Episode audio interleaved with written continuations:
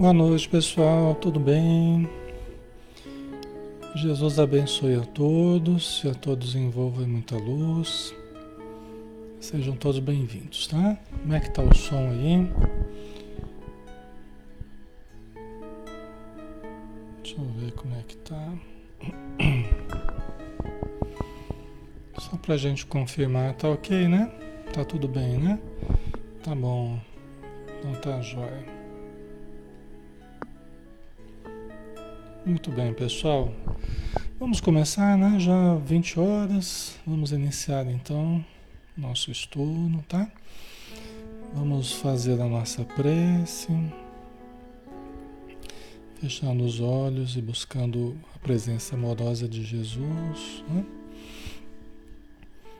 buscando o nosso íntimo, a presença divina, a sintonia com o Pai com o reino dos céus, que precisa se estabelecer gradativamente dentro de nós, através do cultivo dessa busca elevada, dessa busca sublimada, dessa busca superior, acreditando que todos podemos ser melhores e todos podemos transformar a nossa vida Ajuda-nos, Senhor Jesus, a colocar em prática os teus ensinos, que são verdadeiras pérolas de incomensurável valor. Ajuda-nos, Senhor, a investir no bem, a investir no nosso crescimento pessoal, na caridade, a investir na mudança imprescindível a todos nós para a conquista da saúde real, da saúde integral de modo a nos harmonizarmos a cada dia mais e mais conosco mesmo e com os nossos conteúdos psíquicos, mas também com o nosso irmão, com o próximo, com os de casa, com os familiares, principalmente aqueles que têm mais dificuldades. Nós irradiamos muita energia positiva, muita luz para eles, para que possam se desarmar, para que possam se amar mais e que possamos, com o tempo, construir um relacionamento fraternal, um relacionamento positivo. Então, ajuda, Senhor, a todas essas pessoas que estão precisando de ajuda, tanto na matéria quanto no plano espiritual. Que os espíritos amigos fortaleçam todos aqueles que estão trabalhando para aliviar o sofrimento alheio, os profissionais da saúde, médicos, enfermeiros, atendentes diversos que tem trabalhado incansavelmente para minimizar, para minorar as dores da humanidade neste momento. E abençoa também os seus lares, seus familiares, abençoa os espíritos protetores que os acompanham e que também prestam serviço muito importante no momento atual. E que a tua luz envolva o nosso estudo e todos que estão conosco. Muito obrigado, Senhor. Que assim seja. Muito bem, pessoal. Boa noite a todos. Sejam bem-vindos à página Espiritismo Brasil Chico Xavier. Nós estamos todas as noites aqui, das, de segunda a sábado, às 20 horas, fazendo estudo em nome da Sociedade Espírita Maria de Nazaré, aqui de Campina Grande, onde nós participamos, dentro da doutrina espírita. Tá? Toda noite a gente tem um estudo doutrinário e de sábado a gente tem sempre o estudo do livro Ação e Reação do Espírito André Luiz, através da mediunidade de Francisco Cândido Xavier. Um estudo sobre a, a, lei de ação e reação, né? A lei de causa e efeito, que é uma das é uma das dos pontos fundamentais da doutrina espírita, né? A lei de causa e efeito. Estamos no capítulo 9, a história de Silas. E só para recordar, né, Silas é um espírito é, que o André Luiz está aprendendo com ele nas regiões umbralinas, né? O Silas é um espírito que está instruindo o André Luiz. É, um dos dirigentes, um dos responsáveis pela mansão Paz. E eles estão cuidando num caso de obsessão na Terra, né? E conversando com dois obsessores, o Clarindo e o Leonel, numa fazenda que eles foram visitar. E o Silas está contando da própria vida dele, para sensibilizar esses dois espíritos. E o André Luiz e o Hilário estão é, é, acompanhando a narrativa do Silas, contando a sua própria vida, o seu drama, para que os dois obsessores possam compreender que né, todos nós temos as nossas dificuldades, temos os nossos dramas, mas tem outra forma de resolver que não tentando obsediar. Né? Então Silas está contando que ele era muito apegado ao dinheiro, que ele era excessivamente apegado ao dinheiro. E começa a contar a história da vida dele, a última encarnação dele, que a mãe dele morreu, deixou uma fortuna, o pai já era rico, eles moravam numa bela fazenda, muitas propriedades e tal.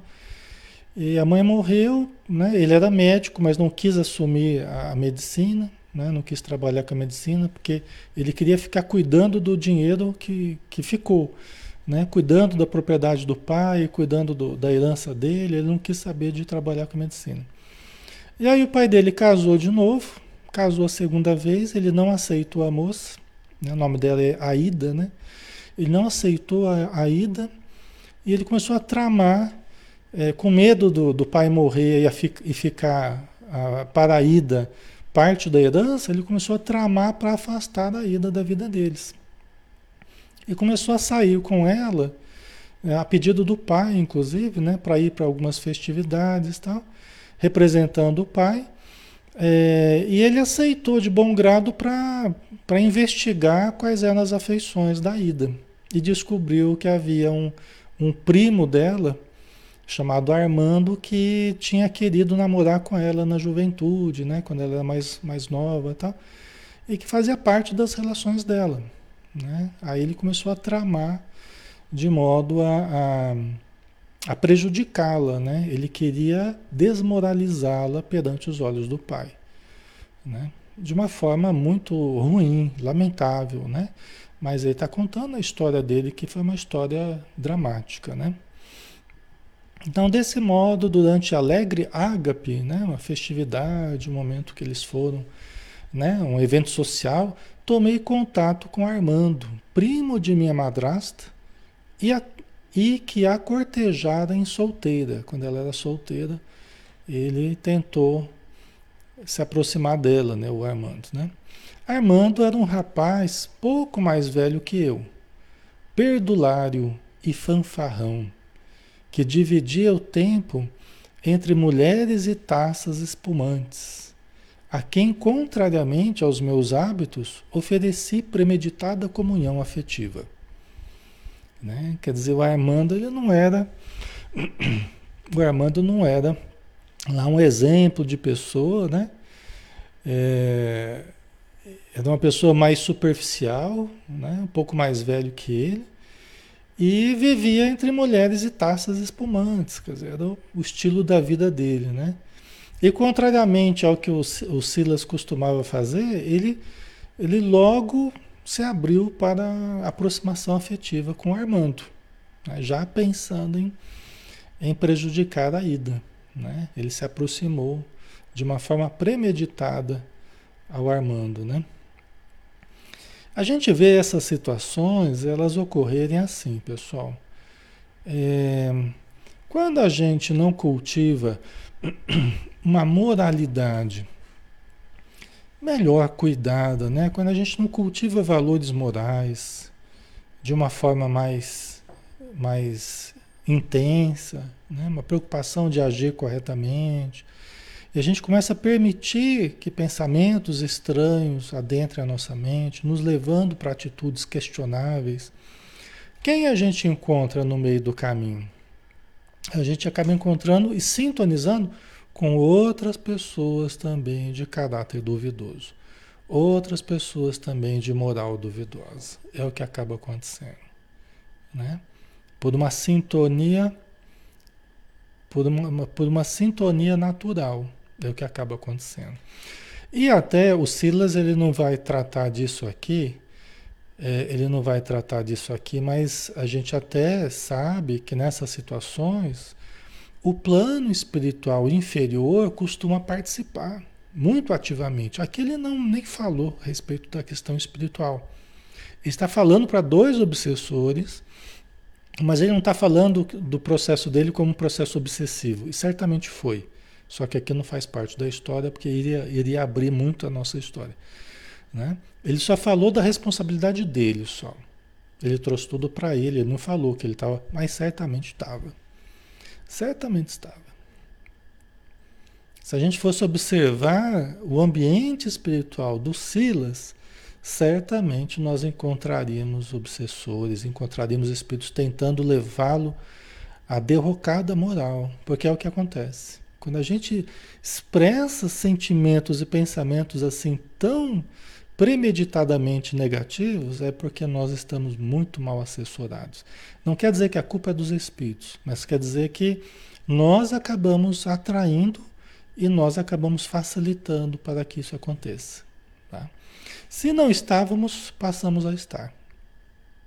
Porque eles aproveitam qualquer, qualquer situação, eles aproveitam qualquer pensamento inferior, qualquer intenção inferior, eles aproveitam. Tá? Só que aqui ele não vai falar, porque ele está inclusive falando para obsessores, né? E, e, a ideia não é constranger dos obsessores, a ideia é sensibilizá-los. Né? Ok? Certo, pessoal? Então vamos lá. Tanto quanto possível, domina, dominando moralmente o ânimo de meu pai, né? quer dizer, ele, o pai estava lá adoentado, o pai não estava mais saindo da cama praticamente, seguindo recomendações médicas, né? Era, é, é, é já estava com mais de 60 anos, né? E ele dominando moralmente o ânimo do pai. Né? Quer dizer, ele acabou se, se aproveitando daquela fragilidade ele acabava tendo uma, uma ascendência ali sobre, sobre a vontade do pai. Né? Desde então, o associei ao nosso campo doméstico. Associou o Armando né, ao campo familiar deles ali, a fazenda, né, a casa ali do, do pai dele, dele, né, da Ida, né, começou a aproximar o rapaz da casa, favorecendo-lhe o mais amplo retorno à intimidade com a criatura de quem se havia enamorado anos antes. Né? Dizer, a intenção dele era aproximar o Armando da Ida ali na casa, frequentando a casa deles ali. Né? Imagina, o pai dele, que é marido dela, é, doente ali, né? E ele aproximando alguém, favorecendo a aproximação de alguém da ida, né? Da madrasta dele, né? Então, uma situação bem difícil, né? Tá? Aqui a gente está vendo, pessoal, veja bem, vamos fazer uma pausa aqui, né?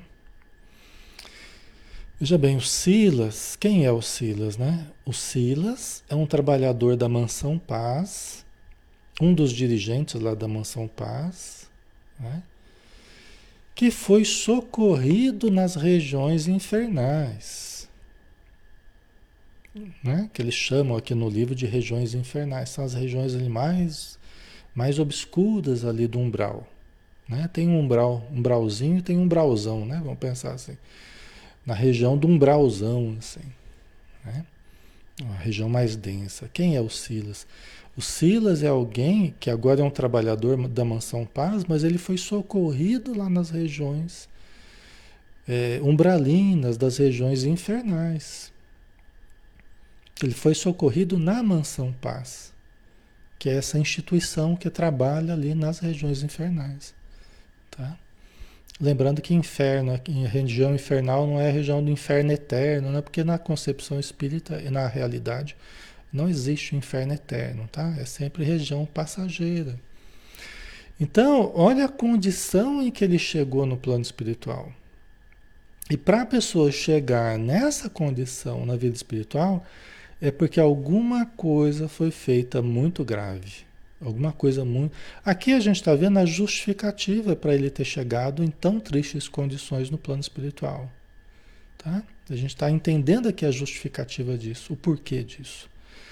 E por que, que é importante a gente entender?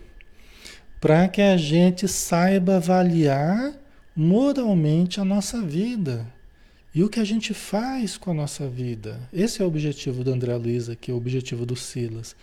É nós encarnados aprendermos a avaliar o que fazemos, como entendemos a nossa vida. Né? Para aprendermos a agir de forma cuidadosa, né? correta, né? porque senão o resultado é, é dramático. Né? Tá? Quem está chegando agora, pessoal, quem está participando, primeira vez, seja bem-vindo. É, tenha confiança, quem está precisando de ajuda, né, que está se aproximando, confia. Os espíritos amigos estão agindo em cada lar, com cada pessoa. Você não está aqui à toa, foi trazido, foi trazida pelos espíritos amigos para entrar em contato com a doutrina espírita, para receber ajuda, a ajuda dos conceitos que aqui a gente conversa, das orações, do passe que é aplicado em todos nós, tá? Então, tenha confiança, se acalme, né? Relaxa, respire, ouça, né? Vai se envolvendo com os conteúdos e você vai devagarzinho vai vai se equilibrando, as coisas vão melhorar. Confia, tá? Que as coisas vão melhorar, tá bom? Então vamos lá. Então ele foi favorecendo a entrada ali do Armando no, na vida deles, né? Na vida familiar deles, dele, do pai dele da, e da madrasta, né? a praia, o teatro, o cinema, bem como o passeio de variados matizes, eram agora os pontos costumeiros de nossa presença, nos quais, intencionalmente, eu atirava os dois primos nos braços um do outro. Né? Então agora passaram os três ali né? Porque o, o pai dele é doente, né? Debilitado, né? Sem, provavelmente sem poder participar. Mas os três ali e ele jogando a Ida nos braços do, do Armando. E o Armando nos braços da Ida. Favorecendo de todas as formas para que os. Então, é, foi uma atitude altamente premeditada, né? Altamente premeditada. Né? Uma situação altamente planejada e executada, né? não dá nem para alegar né? que foi uma circunstância aleatória, não, foi premeditada, planejada. Né? Isso é muito ruim. Nas regiões infernais, né? É, quem que está lá? O, a, aqueles que são criminosos premeditados, né? aqueles que fizeram atitudes muito negativas de forma premeditada. São aqueles de erros comuns, de equívocos comuns, não. É o mal praticado de forma premeditada. Esses são os que vão para essas regiões mais densas, né? A Nádia colocou uma trama ardilosa, exatamente. Uma trama ardilosa. Onde a pessoa, inclusive a gente vê que o Silas, ele era muito inteligente, né? Bom, ele fez medicina. Ele fez medicina, era uma pessoa estudada, né? Uma família culta, o pai dele muito culto, ele muito inteligente, né? Só que ele foi muito ardiloso, né? Ele foi muito ardiloso. Nós não estamos aqui nem julgando a pessoa, né? Nós estamos analisando a atitude dele. Ele próprio está fazendo o meia-culpa, né? Ele está se abrindo, falando dos erros dele. Tudo por causa do dinheiro. No caso dele especificamente, né? Tudo por causa do dinheiro o medo de perder, o medo da ida pegar parte do dinheiro, quer dizer, né? o egoísmo, é muito ruim, né? Às vezes a pessoa nem é tão ruim, a pessoa nem é tão. Né? É só que se deixa levar pela paixão ao dinheiro, por exemplo, e começa moralmente a, a, a cair. Né? Cada um com a sua o seu ponto fraco, né? Nós temos que analisar os nossos pontos fracos, né? Ok? Vamos lá então, né? A Ida não me percebeu a manobra e embora resistisse por mais de um ano, vê que ela não era uma pessoa. A Ida, ela não era uma pessoa leviana, ela não era uma pessoa que estava à caça de, de emoções. Ela não era uma pessoa assim. Né? Ela não era. Aqui fica claro isso. Ó. ela nem percebeu a manobra do, do, do Silas. Porque se é uma pessoa mais astuta, uma pessoa mais. Né, que tem um pensamento assim mais. uma malícia, né? Se é uma pessoa que tem uma malícia, logo ia sacar a coisa, ia entrar de cabeça na coisa, né? Aproveitar aquela situação, mas não, ela não era uma pessoa que tinha uma malícia assim. Né? E pelo jeito dá até entender que ela não era uma pessoa que, que estava à caça de fortuna, não dá essa impressão. Senão o, o, o Silas teria até falado, né? É, das intenções dela. Não, não falou nada. Me parece que não era essa a intenção dela. Né? Daquele casamento que a pessoa procura alguém mais velho para ter alguma vantagem econômica, não me pareceu isso. Né? Mas é uma pessoa que, você vê, ela resistiu por mais de um ano à galanteria do companheiro, do Armando. Aí ela acabou por ceder à constante ofensiva dele. O marido doente, o, o, o, o filho do marido dela, né? o Silas ali favorecendo essa situação, o outro ali dando em cima, às vezes é uma pessoa charmosa, às vezes é uma pessoa né, sedutora, e talvez seja, pelo que dá a entender, né? O Armando aqui, talvez seja uma pessoa, né? Já acostumada a seduzir, e ela suportou e ela resistiu por mais de um ano. Se fosse uma pessoa com a má intenção, né? Uma pessoa mais leviana, já logo ela já teria ela já teria favorecido isso, né? E não foi o que ela fez, tá? A gente tem que perceber essas nuances até para a gente entender, né? A situação aqui, né? E aí, é, é como julgá-la, né? Como julgá-la? Se, se a gente vai sendo minado nas nossas forças, se nós vamos sendo minados, ela não era alguém perfeita. Assim como Silas não era perfeito, Armando, nós não somos perfeitos. Né? Por exemplo, os obsessores, o que, que eles falam para a gente? Eles, eles ficam ali tentando a gente, eles ficam lá estimulando a gente ao mal, eles exploram as nossas fraquezas, aí depois falam para a gente, quando a gente conversa com eles assim, eles falam assim, ah, eu é, você quer colocar a culpa em nós? A pessoa só caiu porque ela é ruim mesmo. Ela só caiu porque ela. Por que, que ela aceitou o que eu fiz para ela? Por que, que ela aceitou a influência que eu estou exercendo? É porque ela tem um mal dentro dela. Só que eles ficam estimulando o nosso lado sombra. Vocês entendem? A sutileza, eles estimulam o nosso lado sombra. E depois ainda jogam na nossa cara, né? que, ele, que eles só despertaram aquilo que a gente tem. É verdade. Só que quando você está trabalhando para estimular o mal no outro, quer dizer, como é que a gente vai depois falar que a gente não participou da, da coisa? Né? Então, eles estão estimulando o André Luiz, o Armando, eles foram, eles foram estimulando o lado sombra da ida. Eles foram lá pressionando ela né?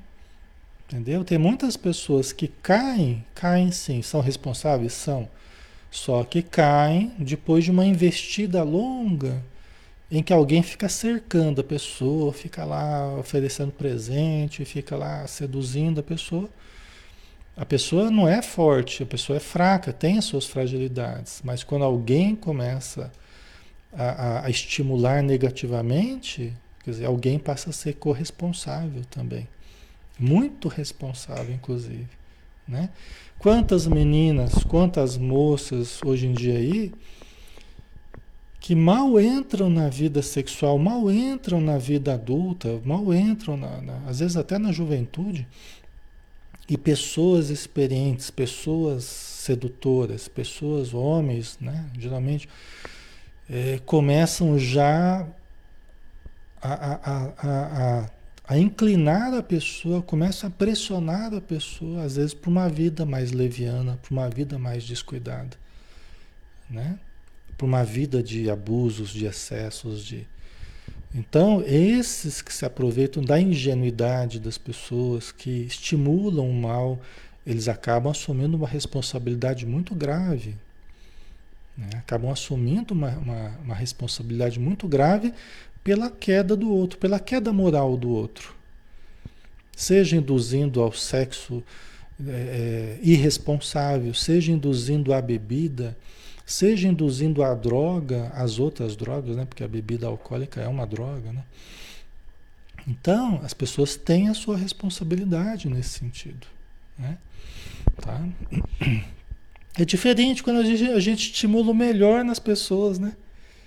Quando a gente estimula o melhor nas pessoas, estimula a integridade moral, estimula a elevação do pensamento, estimula a ação correta. Né? Nós podemos ser essa pessoa que estimula os outros a uma vida digna, a uma vida reta, né? a uma vida com valores morais, uma vida equilibrada, entendeu? Nós podemos ser essa pessoa e nós podemos também ser essa pessoa que induz o outro ao erro, que pesa na balança ali, puxando, seja dentro de casa. Às vezes aquele que fica oferecendo a bebida para o filhinho pequeno, né? Para mostrar que é homem, vem cá, filho, vou te ensinar como é que é ser homem, aqui, vem cá, senta aqui no colo, toma aqui uma cerveja. Quer dizer, você já está estimulando o lado sombra da pessoa. E às vezes vai saber a dificuldade que a pessoa tem com o álcool, já de outras encarnações, às vezes já até perdeu a existência por causa do álcool. Aí você está lá dando, dando bebida lá para criança, na, na, festa lá, no churrasco da família, no, e você vai lá na brincadeira e vai lá estimulando a coisa. Vocês entendem? Então, só para a gente ampliar um pouco a visão, né? Essa visão da, da corresponsabilidade. Tá? Então, nós podemos ser o lado luz das pessoas, nós podemos estimular o lado luz nas pessoas, os valores morais, né? Para efetivamente ajudarmos os outros a serem melhores, assim como a gente também. Ajudando os outros, a gente vai ajudando a gente mesmo, e assim por diante, né? Tá?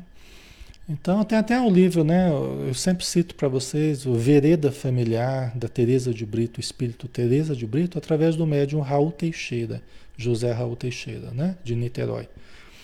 Ah, esse livro é maravilhoso. Ela toca nesses aspectos todos, assim. A Joana, a Teresa de Brito, né? Teresa de Brito, é fantástica. Esse livro é um referencial, assim. Família é um referencial. Tá? Vereda familiar. Né? Quando vocês puderem, leiam. Né? Trata vários assuntos no contexto da família, sabe? Cada capítulo é um, é um tópico, né? Então a gente vê muitas coisas que funcionam assim como um antídoto, como uma, um cuidado, uma prevenção, tá? Uma prevenção, né?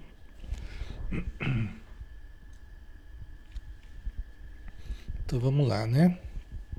Aí a Ida, depois de mais de um ano, ela começou a, a ceder, né? Porque ela foi envolvida, na verdade, né? Ela foi envolvida nessa trama, né? Fingir desconhecer-lhes as relações. Né? Quer dizer, ele fingiu que nem estava percebendo que os dois estavam se envolvendo. Né? Fingi desconhecer-lhes as relações até que eu pudesse conduzir meu pai ao testemunho direto dos acontecimentos. Né? Que era o objetivo dele, né? desmoralizar a ida perante o pai dele. Né? É porque ele não queria fazer mal para o pai. É lógico que está fazendo mal para o pai, né? Mas ele não queria declaradamente criar um problema com o pai. Ele queria desmoralizá-la e aí afastá-la da, da vida deles, né? Inventava jogos e distrações para reter o sedutor em nossa casa. Tudo tentando aproximar o Armando ali da vida deles, né? Sabendo da relação já afetiva que os dois já estavam tendo. Na casa dele, na casa do pai ali, né? Uma situação altamente complicada, né? A Dina, na verdade, eu conheço uma família assim. As crianças bebiam, agora estão nas drogas, né? É, então, a nossa família, né? Ou ela vai ser, ou ela vai ser um, um, um fator de reorganização daquele espírito que está vindo, que está vindo, a gente não sabe com quais dificuldades. Mas quando nós estimulamos o bem nos filhos, quando nós criamos eles num, num, numa estrutura boa, Seja quais forem as dificuldades que eles trazem, que eles tragam, é, os estímulos positivos da família atual vão minimizar aquelas tendências negativas, né? vão ajudar para que ele tenha uma nova orientação, novos hábitos, novos conceitos, tal. Então aí a família funciona como um, realmente como uma escola, como um, um aprendizado importante, uma nova versão, né? dando uma oportunidade nova de crescimento. Agora, quando a família desestruturada nos seus hábitos, nos seus alicerces, nos pais, né? ela às vezes ela até complica mais ainda a, a, as dificuldades que aquele espírito já trazia. Ela pode até aumentar essas dificuldades, estimular essas dificuldades. Tá? Então, e isso é uma escolha nossa. Por isso que quanto melhor nós estivermos, quanto melhor, mais bem estruturados nós estivermos como pais, é, melhor ou mais nós poderemos auxiliar aos filhos. E aqui o auxiliar não é exatamente do ponto de vista financeiro, para a gente dar tudo para os filhos, não é isso.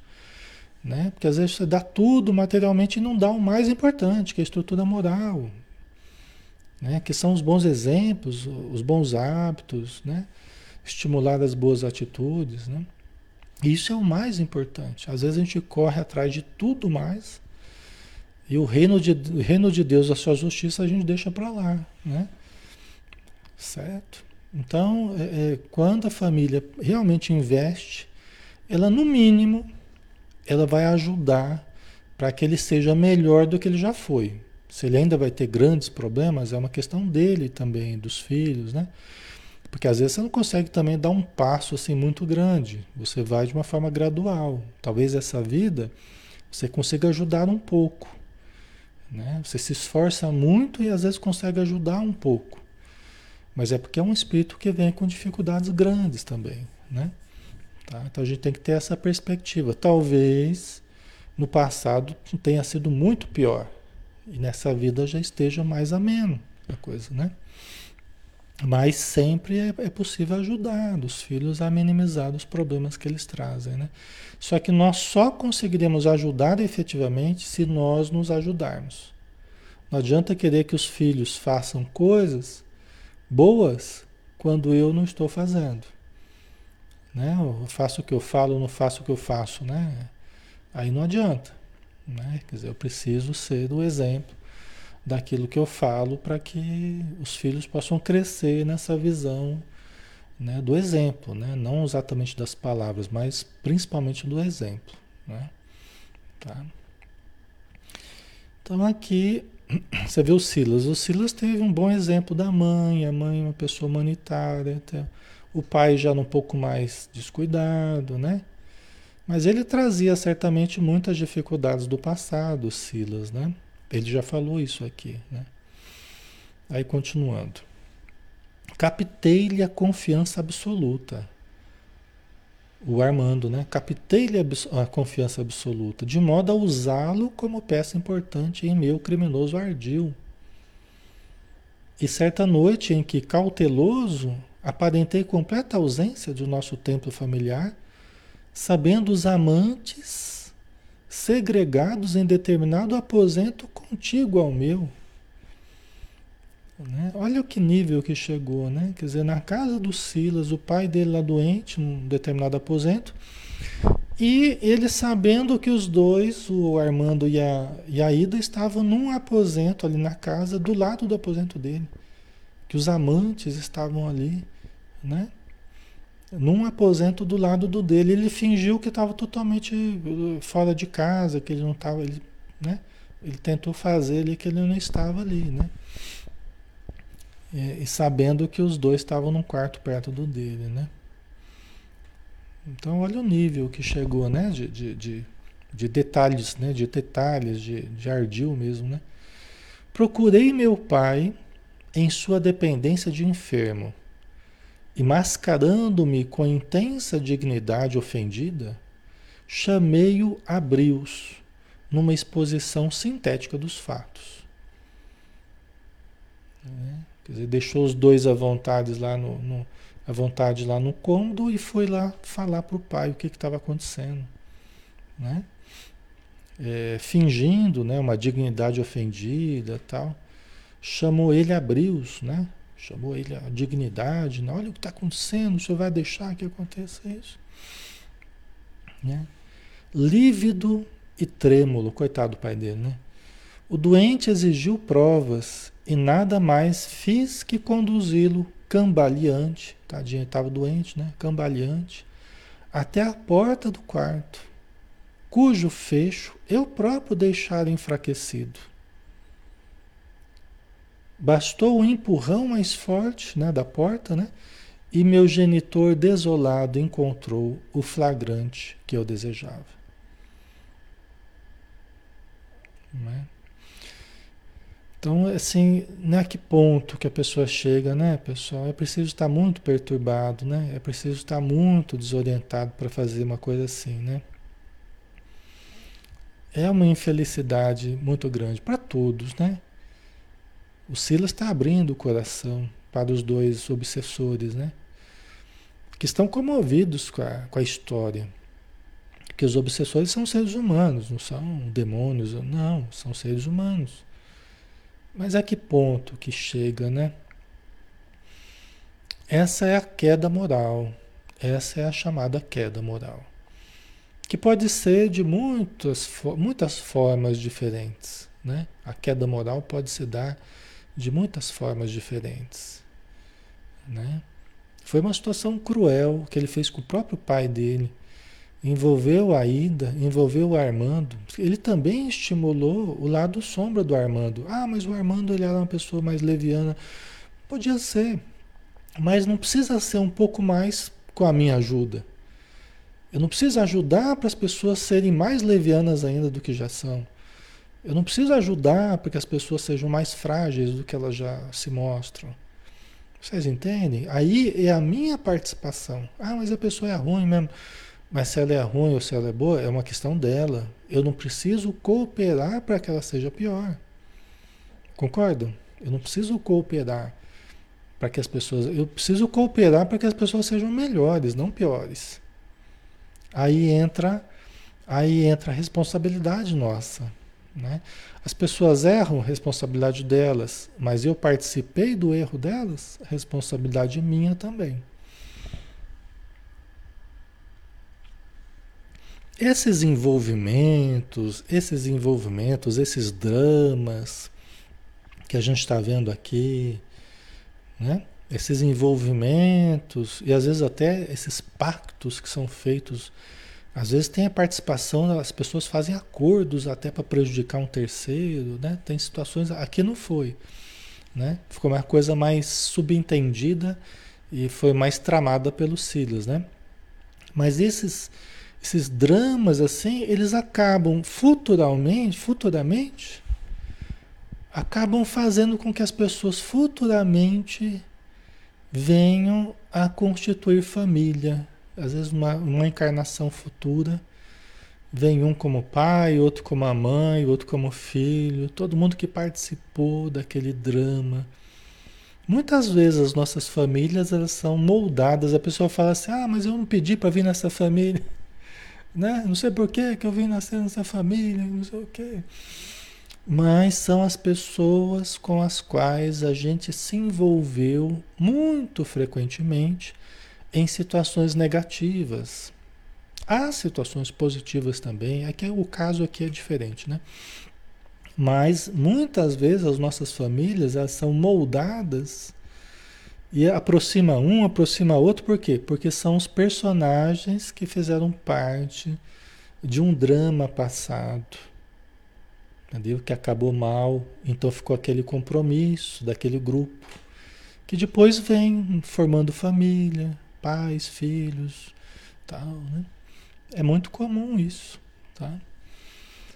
Certo? Por isso que a gente fala que família é onde a gente apara as arestas. Quais arestas? As arestas que a gente criou um dia.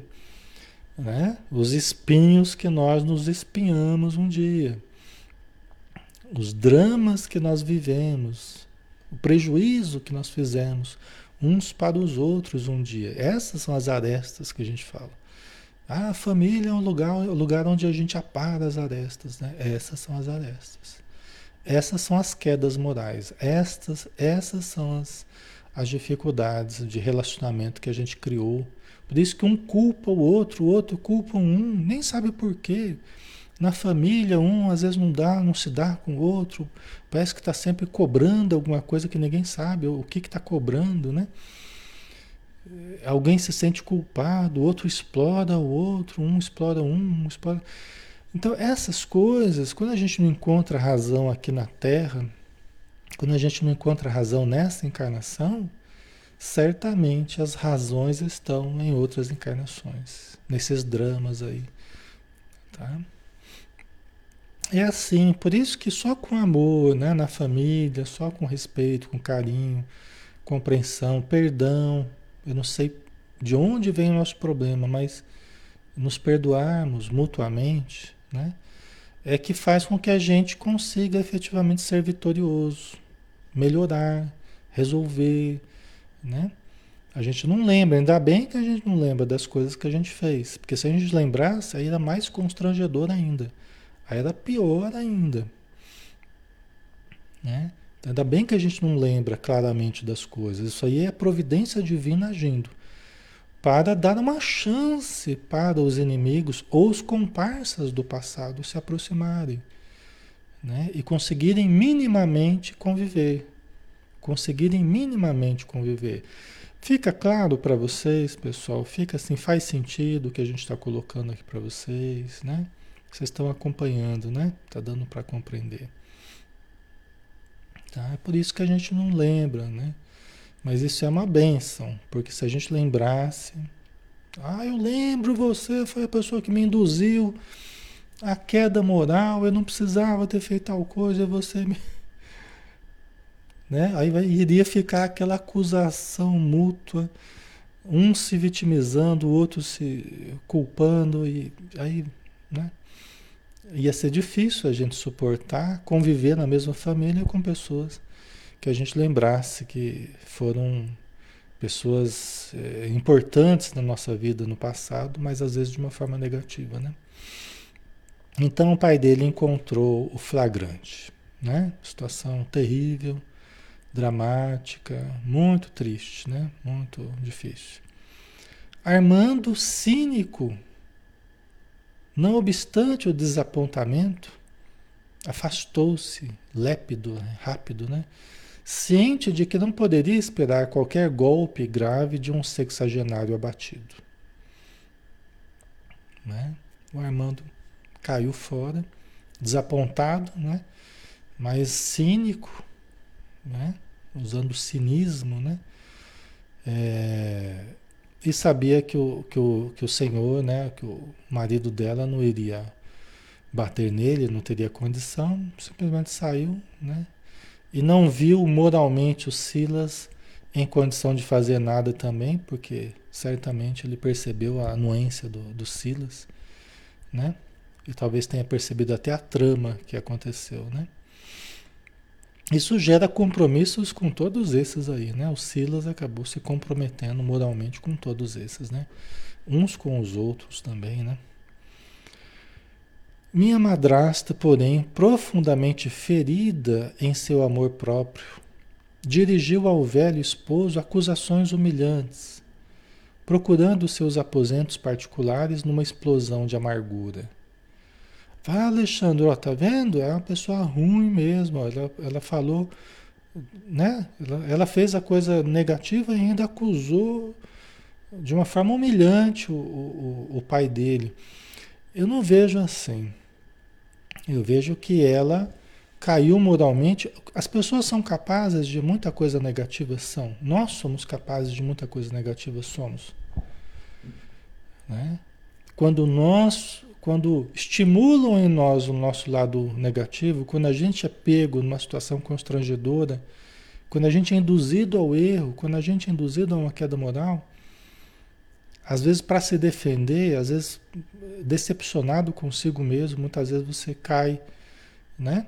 Você cai em acusações, você cai em, em, em palavras né, desnecessárias, né? Então acho que foi o caso aqui da Ida, né? Então não é que ela fosse uma pessoa ruim, mas é que a situação era muito constrangedora e fizeram com que ela caísse numa situação muito negativa, né? Então ela colocou a mostra, ela não é uma pessoa perfeita, vai saber o que, que ela trazia do passado dela, né? O fato é que ela era alguém em queda moral, em queda moral. Como exigir a perfeição dela, né? Como exigir que ela tivesse uma conduta irrepreensível ali perante o velho se ela, né? Se estimular o que ela tem de pior, né? Então eu acho que ela tem certos atenuantes aí, né? Eu acho que ela tem certos atenuantes. Tá? Pelo menos é a, a maneira que eu vejo, né? Que eu entendo aqui. Completando a obra terrível a que me devotara, mostrei-me mais carinhoso para com o enfermo, intimamente aniquilado. Duas semanas arrastaram-se pesadas para nossa equipe familiar porque a moça, pelo jeito, ela permaneceu na casa. A moça permaneceu, né? Talvez ela não tivesse nem para onde ir, a gente não sabe, né? O fato é que ela permaneceu. Né? Duas semanas passaram pesadas para, para a equipe familiar, né? Para o pai, para ele, para a moça, né? A gente imagina, né? Como é que deve ter ficado. Certo? A Beth colocou povoador apontado o dedo, né? Mas esquece de olhar os seus erros, né? Exatamente. Né? É como a mulher adúltera lá do, do né? do, do, do Evangelho, né? Que o pessoal foi levar né? Jesus lá, pra, estavam, iam apedrejá-la, né? E aí Jesus falou, ó, quem tiver sem pecados, que atire a primeira pedra, né? Quem tiver sem erros, que atire a primeira pedra. E os mais velhos foram saindo primeiro, né? Aqueles que já tinham vivido mais, já tinham errado mais, né? Então é isso, né? É, é, sempre quem erra, você tem aqueles que levaram ao erro também, que colaboraram para o erro, né? Então ela foi apenas uma, uma mais uma participante ali dessa situação tão, tão difícil, né? É. Vamos lá. Enquanto a ida ocupava o leito, assistida por dois médicos de nossa confiança, adoeceu.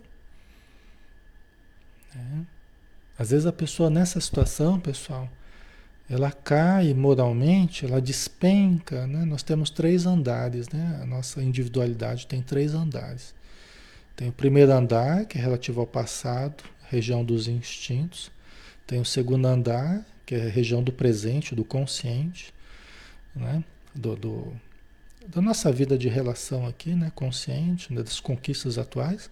E o terceiro andar, que é o das noções superiores, dos ideais superiores, região relativa ao futuro da humanidade, região mais nobre, né? Quando a gente despenca moralmente, a gente cai lá do terceiro andar para o segundo, na direção do primeiro, na direção dos instintos, na direção do passado, né? Foi o que aconteceu aqui. Tá? Foi o que aconteceu.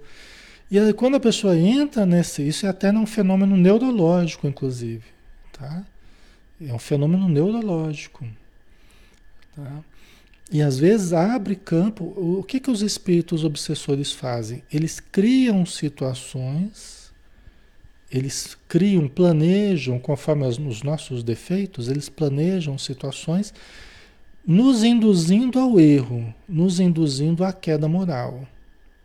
Por quê? Porque quando a gente cai moralmente, nós nos fragilizamos, porque nós apagamos a região superior, aqui do pré-frontal, do terceiro andar, e nós mesmos somos arremessados, nós caímos dentro de nós para as regiões mais instintivas, mais primitivas. onde eles conseguem um acesso a nós, a nós mais facilitado. Onde a obsessão que já estava em andamento, onde ela se acelera muito. Por quê? Porque agora nós perdemos as defesas morais. Antes a gente estava lá no terceiro andar, com os ideais de família, de filhos, de ser uma boa esposa, de ser isso e aquilo, fazer o bem, ajudar os pobres tal. Você estava lá no terceiro andar. Mas aí quando você cai moralmente, aí você perde aquelas forças morais. É quando eles conseguem uma maior, maior aproximação de nós. É quando eles conseguem, às vezes, até criar doenças é, é, psicológicas, entra numa depressão profunda, né? É, desenvolve um problema emocional, desenvolve um problema físico, entendeu? Principalmente se a gente tem mediunidade, se a gente é sensível moralmente, se a gente é sensível espiritualmente. Aí facilita. Por isso que quando a gente tem boas atitudes, nós nos fortalecemos moralmente. Fica mais difícil dos espíritos nos atingirem, os, os obsessores. Se a gente tem atitudes negativas, nós nos enfraquecemos. Aí facilita o acesso deles, entendeu? A importância da caridade, a importância do bem, a importância do estudo elevado, da oração, do cultivo do evangelho. Né? Então eles armam as armadilhas, nós caímos e aí facilita as obsessões. Tá? Ok? Nós mesmos ficamos presos à culpa e aí nós mesmos presos à culpa, sem fazer uma terapia, sem buscar ajuda, sem buscar o consolo da religião, muitas vezes a pessoa se entrega à culpa e se entrega à obsessão, né? Tá? Por isso que toda melhora é uma subida, ó. Toda melhora é uma subida. E toda subida exige esforço. Nós temos que ativar o pré-frontal. Nós temos que ativar as áreas nobres do sistema nervoso. Nós temos que ativar a nossa luz, acender a nossa luz. Tá? E esse fortalecimento é a busca do bem. Somente o bem pode é, é, nos fortalecer. Entendeu? O cultivo do bem. Para com todos, para com tudo. Cultivo do bem. Né? Certo? Então, enquanto a Ida ocupava o leito, assistida por dois médicos de nossa confiança, que nem de longe nos conheciam a tragédia oculta, afagava meu pai com lamentações e sugestões indiretas. Quer dizer, ele continuou dando sugestões, porque ele não tinha concluído o plano dele ainda, né? Ainda, né? Ela estava apenas doente o, e o velho estava decepcionado, mas a situação ainda era a mesma, né? para que os bens de nossa casa fossem, na maioria, guardados em meu nome, já que o segundo matrimônio não poderia desfazer-se perante as autoridades legais. Quer dizer, ele já estava, com a inteligência dele, já estava prevendo, é, junto com o pai, estimulando que o pai passasse tudo para o nome dele, né? É? Prosseguia em minha faina delituosa quando minha madrasta apareceu morta.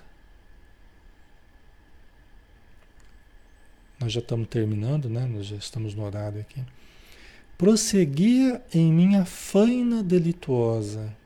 Quer dizer, ele, ele prosseguia na, na intenção dele, no objetivo dele, quando a madrasta apareceu morta. A Ida morreu. Não é? Mas ele estava ainda com a intenção dele, ele estava trama, tramando ainda. E ela apareceu morta. Tá? Aí nós vamos ver. Nós vamos ver na semana que vem, nós vamos ver o que aconteceu, né? Como que ela morreu, né? Nós vamos entender aí na semana que vem, tá? Mas é isso, né, pessoal? Por isso que os mandamentos, né? É, não matar, né? não desejar da mulher do próximo, não desejar dos bens né? do próximo, não. Então a gente vê a base do que a gente precisa, né? A, a base do que a gente precisa está nos mandamentos já muito antes de Jesus, muito antes de Jesus. né? Acho que em torno de uns dois mil anos antes de Jesus, se eu não me engano, né? Com Moisés, né? O Decálogo, né? Tá? Então são ensinos que nós ainda estamos labutando, nós estamos tentando colocar na cabeça ainda, né? Nós estamos tentando ainda vivenciar pelo menos esses mandamentos, né? Que Jesus não veio para destituir esses mandamentos, ele veio para fazer cumprir né? De uma forma amorosa, de uma forma branda, né? Mas ele fala, não vem destruir a lei, eu vim dar-lhe cumprimento, né? Amar ao próximo como a si mesmo, né? Então é muito importante a gente vigiar. Isso aqui é um alerta para gente, né? Para a gente vigiar as intenções, vigiar as atitudes, né? Vigiar a nossa nosso ambiente espiritual, para que a gente não caia nessas tentações né, de resolver facilmente as situações. Né? Essas resoluções fáceis, muitas vezes, elas, elas criam grandes problemas para nós. Tá? Ok, pessoal, vamos então finalizar, né? Vamos agradecer a Jesus por mais essa oportunidade, agradecer aos Espíritos amigos que nos trazem esses ensinos, essas histórias que, embora fortes, dolor, dolorosas, né? dramas dolorosos, mas que nós vemos acontecer também nessa vida. Né? Nós vemos as pessoas passarem por situações difíceis, e assim como Silas, assim como os nossos personagens, que são seres reais, não são personagens apenas estão vivos em algum lugar. Então, que eles recebam o nosso carinho, que recebam as nossas orações para que sejam vitoriosos, estejam na terra, estejam no plano espiritual, para que todos eles estejam em condições melhores, recebam as nossas energias, recebam o nosso apreço, sem nenhum julgamento, sem nenhuma condenação, nenhum deles. Apenas a nossa gratidão pelo alerta que nos dão. E que possamos então, Senhor, nos manter em paz, nos mantermos equilibrados, com uma boa vibração, lembrando de Ti e nos sentindo abraçados por Ti, acolhidos por Ti, envoltos nas Tuas irradiações de caridade, porque Tu impões as Tuas mãos curativas sobre nós e irradias num banho de luz, envolvendo o nosso corpo e a nossa alma, a nossa casa e a nossa família. Muito obrigado, Senhor, por tudo. Que assim seja.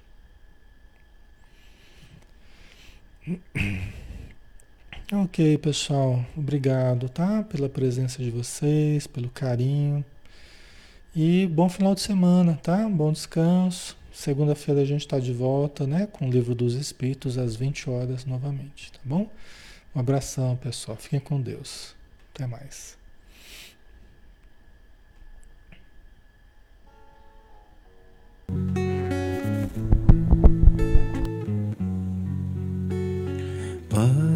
Quero te amar, tocar o teu coração e me derramar aos seus pés. Mais perto eu quero estar, Senhor, e te adorar com tudo que eu sou e te render glória, aleluia,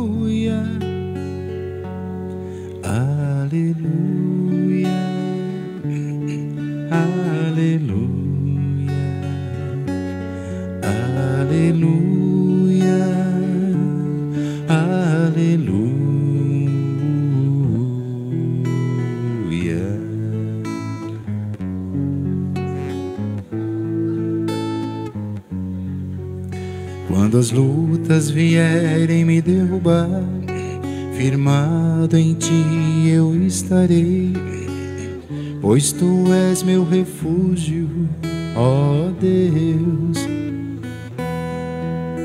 E não importa onde estiver, no vale ou no monte, adorarei. A ti eu canto glória,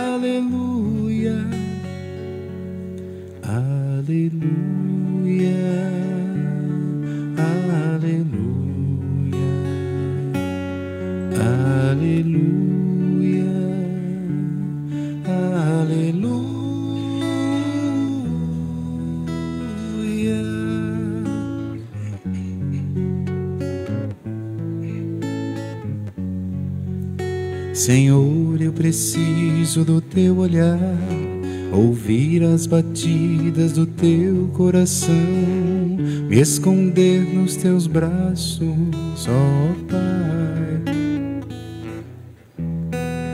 Toda minha alma deseja a ti, junto com os anjos cantarei, tu és santo, exaltado, aleluia. Aleluia, Aleluya, aleluya, aleluya, aleluya, aleluya, aleluya, aleluya.